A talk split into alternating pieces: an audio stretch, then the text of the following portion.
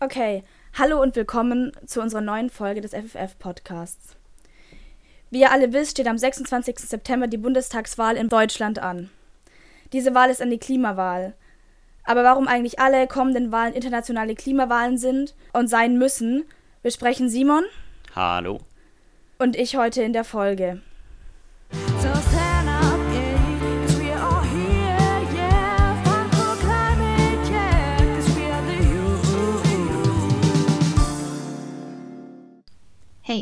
Bevor es mit der Folge so richtig losgeht, noch ein kleiner Disclaimer. Wir analysieren und bewerten in dieser Folge Wahlprogramme verschiedener Parteien. Fridays for Future ist allerdings eine überparteiliche Bewegung. Wir geben hier also keine Wahlempfehlung, sondern wir informieren. Unsere Moderatoren sprechen dabei teilweise aus ihrer ganz persönlichen Perspektive. Als Bewegung kämpfen wir für Klimagerechtigkeit. Unsere konkreten Forderungen findest du auf unserer Webseite unter www.fridaysforfuture.de/forderungen. Wir wissen, dass eine Wahl zwar Weichen stellen kann, aber ohne uns trotzdem nichts passiert. Deshalb gehen wir schon jetzt jede Woche und am 24.09. international auf die Straßen. Jetzt erstmal viel Spaß mit der Folge. Meine These ist dabei, wenn wir, wenn die Bevölkerung wählen geht, dann kann viel verändert und viel geschafft werden. Und wieso das Ganze aus meiner Sicht so ist, damit möchte ich in diesen Podcast reinstarten. Und das möchte ich an einem kleinen, nee, eigentlich an einem großen Beispiel festmachen, und zwar der USA. Da war letztes Jahr im November die Wahl und im Januar hatten wir dann einen neuen Präsidenten der, der Vereinigten Staaten von Amerika. Und wie viel sich da verändert hat, das werden wir jetzt mal zusammen abchecken. Das Ganze beginnt damit, dass Joe Biden an seinem ersten Tag im Oval Office sozusagen als Präsident der Vereinigten Staaten direkt eine Executive Order unterzeichnet hat, mit dem die USA zurück in das Pariser Klimaabkommen eingestiegen ist. Weiterhin hat er sofort am ersten Tag noch als Präsident einen weiteren Executive Order gesigned oder unterzeichnet, mit dem die USA eine riesen Pipeline, die Keystone XL Pipeline, gecancelt hat oder sozusagen abgebrochen hat. Und da sehen wir, wie viel sich doch nach einer einzigen Wahl ähm, und auch nach einer knappen Wahl verändern kann. Und dass das in Zukunft auch so wird in den nächsten internationalen Wahlen. Also wenn wir anschauen, dass in 2022 in Frankreich der neue Präsident oder Präsidentin gewählt wird, in Brasilien, in Österreich wird gewählt und in, Ungarn gibt es wichtige parlamentarische ähm, Wahlen und dazu kommen noch viele weitere, dann wissen wir, dass wir nicht nur dieses Jahr ein Superwahljahr haben, sondern auch die nächsten Jahre immer weitere Klimawahljahre, Klimasuperwahljahre werden können. Ja, vor allem, wenn man bedenkt, dass der Klimawandel schon, schon aktiv da ist und selbst wir in Deutschland, wo wir lange der Meinung waren, ja, der Klimawandel ist ja entfernt von uns, wir müssen solidarisch mit anderen Ländern handeln, sehen jetzt vor unserer eigenen Haustür, wie, welche Relevanz das Thema des Klimawandels hat und wie er einfach bei uns angekommen ist, wenn wir auf NRW blicken. Ja, genau. Und da an der Stelle gibt es noch ganz kurz einen Teaser von unserer Seite. Und zwar wollen wir oder werden wir zur internationalen Bedeutung von Wahlen äh, überall auf der Welt nochmal eine extra Folge aufnehmen. Bei, in diesem Podcast ähm, hört euch den auf jeden Fall an und da geht es dann konkret darum, was internationale Wahlen für eine Riesenbedeutung haben. Jetzt aber zurück zu unserem Thema. Ja, also es steht ja jetzt die, die Bundestagswahl vor der Tür. Die Parteiprogramme sind geschrieben, die Parteiprogramme sind fix. Der Wahlkampf hat begonnen. Und wenn wir, wenn wir diese, diese Wahl und auch die, die, ähm, ja, wenn wir diese Wahl mit anderen Wahlen vergleichen, mit vorgehenden Bundestagswahlen, dann ist deutlich erkennbar, dass der Punkt der, des Klimaschutzes und der Klimagerechtigkeit in allen, in, in fast allen Wahlprogrammen deutlich, deutlich tiefer und stärker verankert ist. Schon solche, solche seitenlangen Ausführungen, wie Klimaschutz gemacht werden muss und, und Forderungen von, von außerhalb und innerhalb der Parteien gab es früher nicht. Und da können wir auch deutlich feststellen, welchen Erfolg wir auch mit einer Bewegung wie Fridays for Future hatten. Denn wenn wir uns anschauen, die Europawahl, die kurz nach der, ähm, nach der Entstehung und, und dem Großwerden von Fridays for Future stattfand, wurde auch viel, viel nachhaltiger und ökologischer gewählt. Und der, der, diese Themenpunkte, die wir bei, für die wir bei Fridays for Future einstehen, wurden einfach viel stärker behandelt, schon seit wir unsere, schon, schon in der Europawahl, die nicht allzu weit entfernt unserer, dem Beginn, nach dem Beginn unserer Großdemos war. Und das sehen wir jetzt auch eben wieder in diesem Bundestagswahlprogramm, in den Bundestagswahlprogrammen der einzelnen Parteien. Also, wenn man da mal reinschaut, haben offensichtlich die Grünen auch einige, also die Grünen haben sehr viele Punkte zum, zum CO2-Budget drinstehen, das recht realistisch angesetzt ist. Allerdings wird die 1,75 Grad Erwärmung angestrebt, was die Zahlen angeht. Aber auf, nur aufgrund des Realismus, dass die 1,5 Grad benötigt werden, aber schwierig erreichbar sind. Dann ähm, auch, auch die Klima, internationale Klimagerechtigkeit wird von den Grünen angesprochen. Denn, denn sie sagen, stellen quasi fest, dass der Klimaschutz eine Priorität des internationalen Handelns werden muss und sein muss. Und eben auch auf internationaler Ebene fossile Projekte nicht mehr unterstützen werden, die Klimakrise als Fluchtursache anerkennen und deutlich für selbstbestimmtere Migration einstehen wollen und internationale Polit Klimapolitik auf Augenhöhe mit allen Ländern führen wollen. Ähm, zum Thema der, der Gebäudesanierung wollen die Grünen ähm, stärkeren Aufbau von Ausbildungsarbeitsplätzen in den Bereichen. Allerdings ist das Konzept sehr instabil und es gibt keine attraktiven Finanzierungsmodelle. Das Verbrenner aus fordert, fordern die Grünen ab 2030 für nur für emissionsfreie Fahrzeuge, ist allerdings nicht sonderlich viel zielführend, da es viel zu langsam ist und ein Verbrennerverbot ab 2025 unseren Recherchen zufolge viel sinnvoller wäre. Die SPD fordert eine Klimaneutralität bis spätestens 2045, was allerdings viel zu spät ist, denn wir müssen 2035 klimaneutral sein, um auch irgendetwas erreichen zu können. Ein aktives CO2-Budget wird bei der SPD nicht genannt. Sie wollen allerdings ihre Klimapolitik an einem gerechten CO2-Budget ausrichten, welches ähm, mit hoher Wahrscheinlichkeit zur, zur Einhaltung des 1,5 Grad-Zieles führen könnte. Und das CO2-Budget soll global gerecht verteilt werden. Sie, sie fordern eine Klimaprämie als Rückverteilung der CO2-Bepreisung und einen Kohleausstieg bis 2038. Sie wollen 2030 mindestens 15 Millionen Elektroautos im Verkehr haben und ähm, Zulassungsverbote für fossile Verbrenner ab 2025. Was, die, ähm, was den Ausbau von, von Häusern ausgeht, wollen sie ähm, bis 2030 ungefähr 5 Millionen Häuser über Wärmepumpen versorgen. Allerdings bräuchte die SPD hier deutlich klarere Zahlen und vor allem höhere Zahlen. Und es bräuchte vor allem ein Neubauverbot von fossilen Heizungen, da noch 80 Prozent im Neubau verwendet werden, was viel zu viele sind. In der Industrie hat die SPD einige sehr unklare Punkte, die auch ziemlich vieles auslassen. Die SPD möchte primär bewahren, unterstützen und setzt eben auf Wasserstoff. Aber wie genau sie den Wasserstoff ausbauen wollen, haben sie nicht genannt. Und die internationale Verantwortung fehlt bei der SPD komplett und wollen die, ähm, die historische Mitverantwortung der Klimakrise eben nicht international aktiv unterstützen oder nennen zumindest keine aktiven Sachen dazu.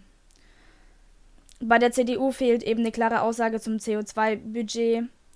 Sie, sie, sie machen ziemlich viel Name-Dropping, wollen künstliche Intelligenz, Halbleitertechnologie, Wasserstoff etc hochpushen, allerdings nennen dafür keine krasseren Sachen und ähm, wollen die Natur- und Artenvielfalt erhalten, was auch ziemlich schwammig ausgedrückt ist und ähm, den Kohleausstieg erst 2038.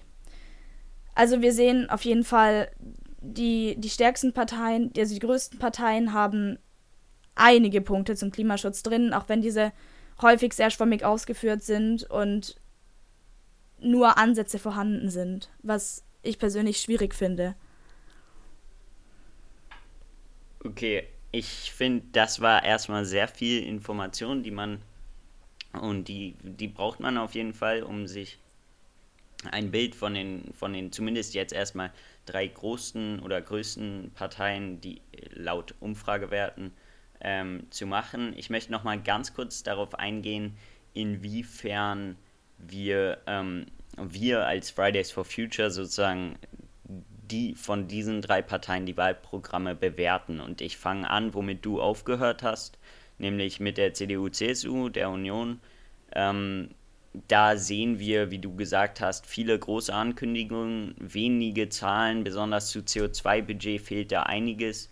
Ähm, und natürlich, wenn man wir bewahren die Natur als, als Konzept nimmt, aber trotzdem der Hambacher und Dannenröder Forst und ähm, äh, verschwindet vor den eigenen Augen und sie sagen, dass sie den Green Deal auf europäischer Ebene unterstützen, aber nicht den Kohleausstieg 2030, dann kann man da nicht viel mehr als sehr, sehr ausbaufähig ähm, als Bewertung dalassen.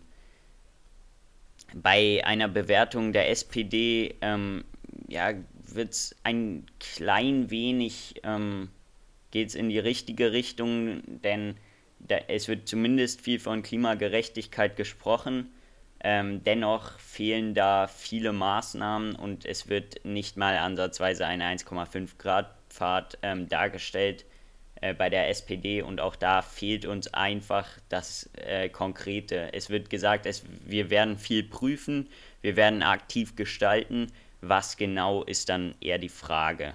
Aber ähm, hier geht die Bewertung doch eher in die Richtung ausbaufähig und mäßig.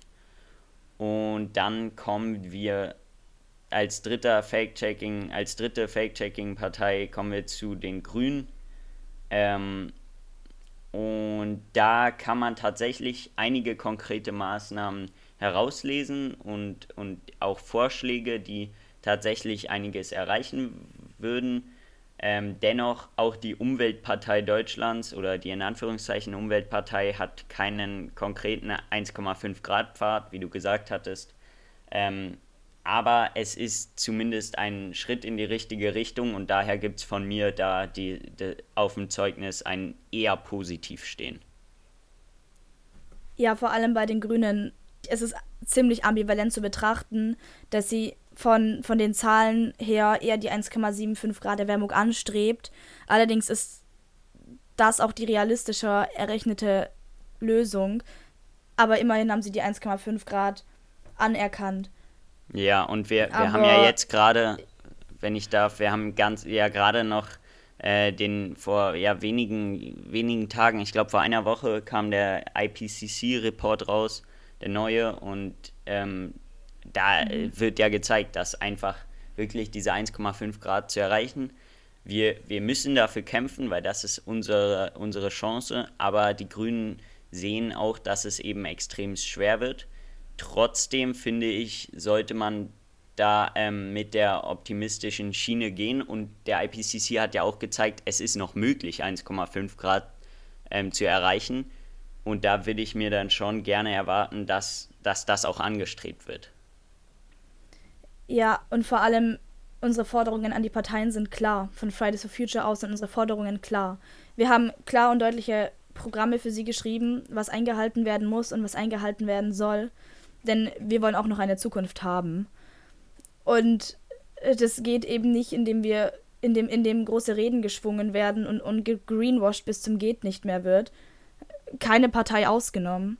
Deshalb finde ich auch so schwierig, dass, dass es Klimawahlen sind, aber es sind, es sind auf dem Blatt Klimawahlen, aber wie du in deinem Fake-Checking festgehalten hast, letztendlich sieht die Realität anders aus und das finde ich extrem schwierig, weil auch auf internationaler Ebene ist es extrem schwierig, dass wir Deutschland als starker Industriestaat, als, als finanziell starkes Land, wir stehen erstens in einer historischen Verantwortung, dadurch, dass wir eben Mitverursacher des Klimawandels sind und dass wir trotzdem nicht mal wir, die die Kapazitäten hätten, äh, das, zum Beispiel jetzt das Pariser Klimaabkommen einzuhalten und an, an der Erhaltung des Zieles aktiv mitzugestalten, dass selbst wir es nicht hinbekommen, obwohl wir die, die Möglichkeiten und Kapazitäten dafür hätten.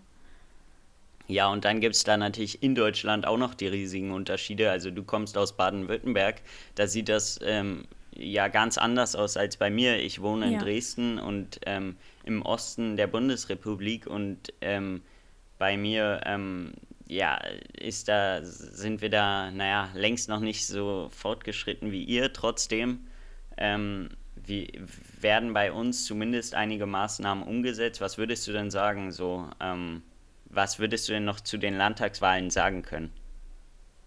Also bei den Landtagswahlen, vor allem in Baden-Württemberg, haben wir ja gesehen, dass die Grünen deutlich die stärkste Partei waren mit unseren, wir hatten 32,6 Prozent, hatten die Grünen bei uns, was auf, auf, auf Bundesebene unerreichbar wirkt. Aber trotz allem ist diese, diese, diese Schwierigkeit in Baden-Württemberg, das, das merkt man auch hier extrem, dass wir trotz allem ein starker ähm, Standpunkt der Automobilindustrie sind und dass die Grünen bei uns nur eine so starke, Poli so eine hohe Zahl fahren können, weil eben Kretschmann als, als der Landesvater gilt, was sich ja auch auf Malu Dreyer in, in, in Rheinland-Pfalz beziehen lässt. Aber eben für Kretschmann wird gewählt, weil viele Menschen sind eben der Meinung, ja, der hat ja bisher ganz gute Politik gemacht, weil wir haben kaum Einschränkungen. Wir haben eine starke Autoindustrie. Wir, bei uns ist, ist der, das, das Autofahren aus der, aus der eigenen Fabrik ist der große Stolz der Menschen. Und das, das verbietet unsere, unsere Regierung nicht und deshalb wählt man grün, weil die Grünen, dann, dann, dann, dann wählt man sich das Gewissen rein, weil man wählt ja grün. Das ist ja äh, gut für die Umwelt aber die schränken ja nichts ein, aber es ist ja grün, es muss ja gut sein. Und da sind wir auch wieder beim Fake-Checking, dass, dass auch Punkte aus dem, aus dem Wahlprogramm, die, die sich effektiv auf den Klimaschutz bezogen haben, dass wir da jetzt schauen, wie das umgesetzt wird, in welchem Ausmaß. Und das finde ich extrem schwierig, auch wenn wir so die einzelnen Landtagswahlen jetzt als Beispiele nehmen, im Vergleich zur kommenden Bundestagswahl, dass man da schon ein bisschen sich Sorgen machen muss, ob wir letztendlich trotz der, der starken Relevanz von, von Klimapolitik, ob die letztendlich auch in den Koalitionsverhandlungen so sichtbar wird, egal welche Parteien in die Regierungsverantwortung gewählt werden. Ja, genau. Und dann bei uns, also bei uns, wir haben mit ähm, Kretschmer, äh, nicht zu verwechseln mit Kretschmann, aber wir haben auch einen Landesvater sozusagen als Ministerpräsidenten und ähm, wir haben aber noch ein ganz anderes Problem als ihr. Und zwar ist bei uns diese, ähm, dieser Fakt, dass viele als, als Wählerinnen und Wähler einfach sich denken, wir wollen die AfD sozusagen nicht als stärkste Kraft, dann können wir nur CDU wählen. Das heißt, wir haben häufig gar keine Wahl als ähm, sozusagen, ähm, wir können gar nicht richtig für Klimaschutz wählen. Und genau da geht es bei euch natürlich besser. Ihr habt zumindest einige Parteien, die, die ihr wählen könnt und die auch ähm, das Klima sozusagen ein bisschen besser als die CDU ähm, schützen wollen, oder? Ja klar, also die CDU hat bei uns ja trotzdem noch 24 Prozent. Wir haben ja auch wieder eine grün-schwarze Regierung bei uns. Und ja, aber auch allgemein, wir haben quasi die CDU, die, die für Klimaschutz steht, die auch, ich meine, irgendwann fiel von der CDU auch der Satz, wir haben den Klimaschutz erfunden, weil sie irgendwie sehr früh Sachen zum Klimaschutz in ihrem Programm hatten. was interessant ist, wenn man sich die Politik von denen anschaut. Aber es ist auch schwierig, wenn man, wenn man klimagerecht wählen will, hat man fast nur die Möglichkeit, links zu wählen. Was, was eben Klimagerechtigkeit oder einfach klimagerechtes Wählen in einer Demokratie schwierig macht. Weil wenn man nun mal einmal eben nicht mit links, mit der, mit der linken Seite der Politik sympathisiert, dann kann man sich nur gegen Klima gegen, gegen eine starke Klimapolitik entscheiden, weil Klimapolitik aus irgendeinem Grund einfach links konnotiert ist. Was, was völlig sinnfrei ist, weil Klimaschutz betrifft uns alle. Es ist keine Sache von rechts oder links. Aber leider wird es noch immer zu solch einer gemacht. Wenn wir eben, an eurem Beispiel kann man das ja sehr gut betrachten. Ja, genau. Also bei uns ist eben, das meinte ich genau mit dieser Zwickmühle, die wir haben. Wir, wir, wir können genau, wir stecken da in einer extremen Zwickmühle, weil wir können nur links wählen, aber viele Leute, also wenn wir Klimaschutz wählen wollen derzeit, aber viele Leute wollen halt nicht links. Ähm, und dann, genau, dann steht man da und denkt sich, ja, was soll ich denn jetzt machen? Ähm, und das, das ist einfach ein bisschen die Schwierigkeit, ähm, die wir derzeit haben. Genau, was, was sind denn jetzt mal von diesem ganzen Parteien-Bashing hier weg, was sind, was sind vielleicht deine Hoffnungen für dieses Jahr, für nächstes Jahr, was passieren könnte? Ich meine, wir haben auch noch große, große Aktionen vor uns. Wir, wir haben die COP äh, COP26 im November in Glasgow. Ähm, erhoffst du dir da was? Also ich habe auf jeden Fall die Hoffnung, dass, dass vor allem, also das, Thema des Klimaschutzes und der Klimagerechtigkeit ist bei uns in Deutschland zumindest in den Köpfen der Menschen schon vorhanden. Also es ist, es, es, es ist ein Bewusstsein da, dass das Thema eine Relevanz hat oder eine Relevanz haben wird. Du wirst sehr wenig Leute finden, die dir sagen, ja, nee, Klimaschutz, Klimagerechtigkeit, noch nie von gehört, keine Ahnung. Aber ich glaube, wir sind da schon sehr fortschrittlich, was die Thematik angeht und auch die, wie oft einfach das Thema in den Nachrichten zu sehen ist.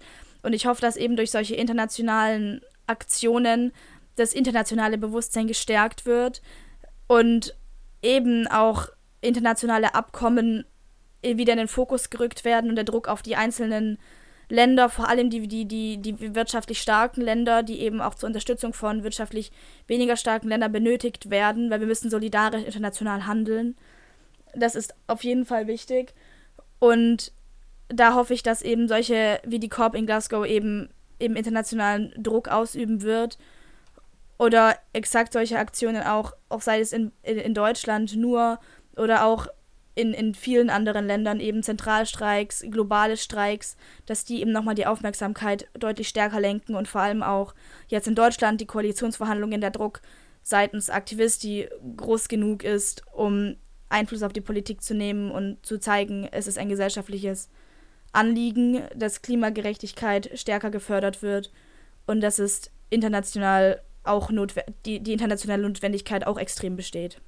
Genau, und wir sind ja zusätzlich zu dem, dass wir äh, wirtschaftlich sehr stark sind, sind wir überhaupt erstmal in der, in der privilegierten Position, dass wir wählen dürfen. Das muss man sich ja auch immer wieder äh, in den Kopf rufen, dass es ganz, ganz viele Regionen gibt, also äh, in denen, in denen ja, WählerInnen von der Urne weggehalten werden oder es, wo es einfach gar keine Demokratie gibt. Und wenn ich mir dann anschaue, dass selbst in Amerika ja einer der stärksten äh, Demokratien der Welt eine Partei gerade dabei ist, ähm, extrem viele junge Leute und schwarze äh, Wählerinnen und Wähler von der Urne wegzuhalten, indem sie wirklich Gesetze machen, die speziell auf diese Wählergruppen ähm, ja, denen es schwerer machen zu wählen, dann, dann ist das schon Wahnsinn, in was für einer Zeit wir uns befinden.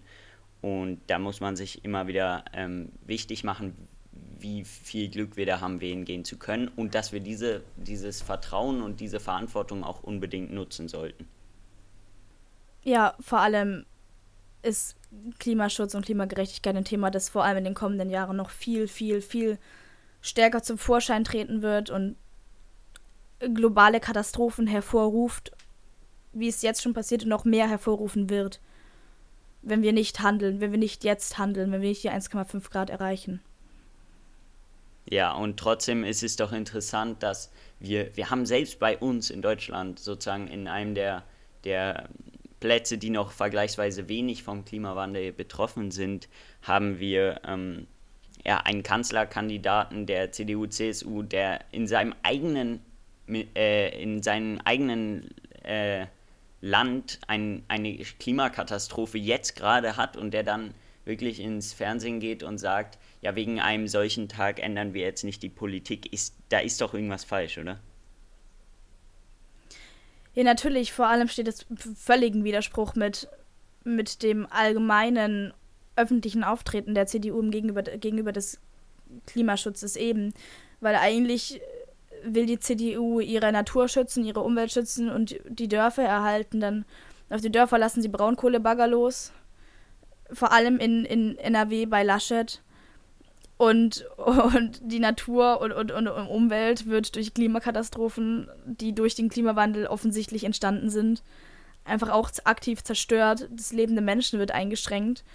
Und auch in, andre, in, in allen anderen Bundesländern, also bei uns werden auch regelmäßig Unwetterwarnungen herausgegeben, die vor, vor, einigen, vor, vor einigen Jahren war das noch nicht normal, dass es halt einfach eine, eine, eine stark Unwetterwarnung einfach rausgegeben wird. Es wird einfach akzeptiert und hingenommen. Trotzdem ändert sich nichts. Egal welche ja, Regierung, welche Partei in der Regierungsverantwortung ist in den Bundesländern. Ja, ich merke, du, du, du würdest die CDU, CSU nicht gerne in der nächsten Regierung haben. Ähm, was, was sind denn vielleicht hast du Hoffnung auf bestimmte Parteien oder ähm, jetzt aus deiner ganz persönlichen Sicht?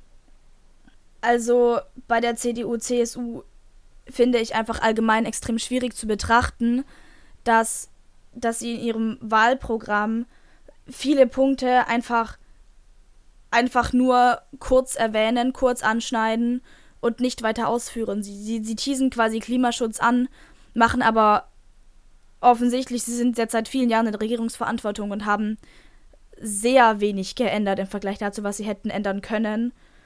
Und gestalten eben ihr Wahlprogramm einfach sehr nach dem Motto, dass sie immer schon gefahren haben, was das Thema angeht. Wir teasen Sachen an, aber wir versprechen nichts. Und deshalb glaube ich, dass sie in den Koalitionsverhandlungen vor allem andere Parteien, die mit ihnen in der Regierung wären, stark runterziehen würden. Und da habe ich eben Angst davor, dass wir weiterhin eine so low-key Klimapolitik fahren wie bisher. Also und, und die SPD wäre meiner Meinung nach in der Regierung okay und würde funktionieren, weil sie die 1,5 Grad eben erreichen wollen und auch eine gerechte Klimapolitik fordern, allerdings ist auch sehr schwammig. Die einzige Partei, die effektiv was, was zum, die, die wirklich Lösungen schreibt, sind halt wirklich einfach die Grünen. Und das, obwohl sie wirklich jetzt nicht das perfekte Parteiprogramm haben. Aber ich glaube, die haben deutlich, würden deutlich mehr Einfluss auf die Klimapolitik nehmen, wären sie in der Regierung und wären sie stark in der Regierung vertreten. Und die Hoffnung wäre eben, dass, dass der Druck auf der Straße und der Druck von beispielsweise den Grünen der Regierungsverantwortung auf andere Parteien groß genug wäre, um eine starke Klimapolitik umzusetzen. Aber es ist nur meine persönliche Meinung. Was, was würdest du sagen? Was, was hoffst du so, wie die Wahlen sich entscheiden und warum? Ja, also ich, ich beziehe da immer schon so ein bisschen den Fakt, dass ähm, die Grünen äh, oder sicher keine 50 Prozent bekommen werden. Das heißt, es wird Koalitionen von Parteien geben. Mm, und da bin ich tatsächlich, also ich möchte ähm, aus meiner ganz persönlichen Meinung fände ich ähm, zum Beispiel eine Ampel, Ampelkoalition nicht schlecht, weil ich der Meinung bin, dass ähm, da, und gerne mit, mit starken Grünen, aber ich bin der Meinung einfach, dass für mich das Gegenstück zur Ampel, also was ich sonst noch würde, ist ähm, Rot-Rot-Grün mit den Linken statt der FDP sozusagen.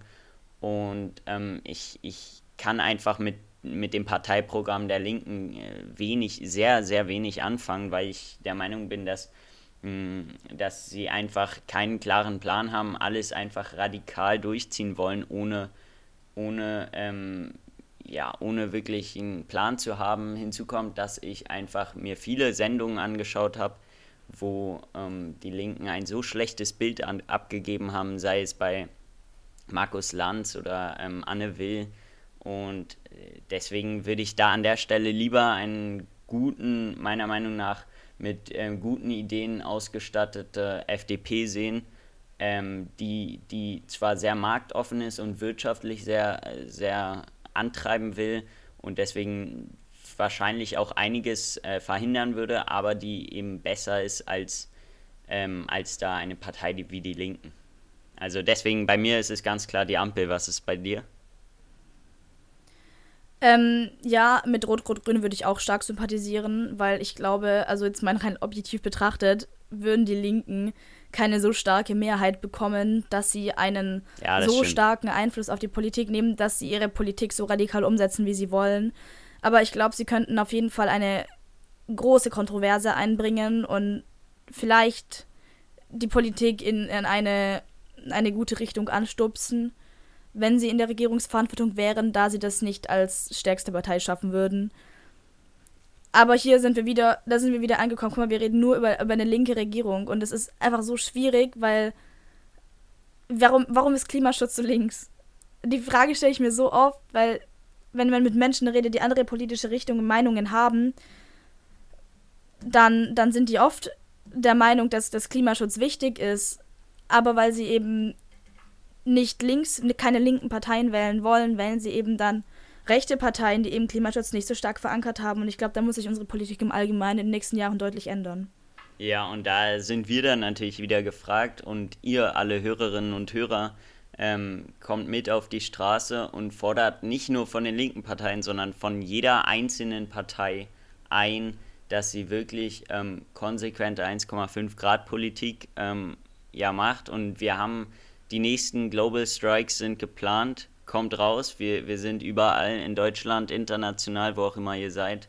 Ähm, wir gehen raus am 24.09. Ähm, es wird fett.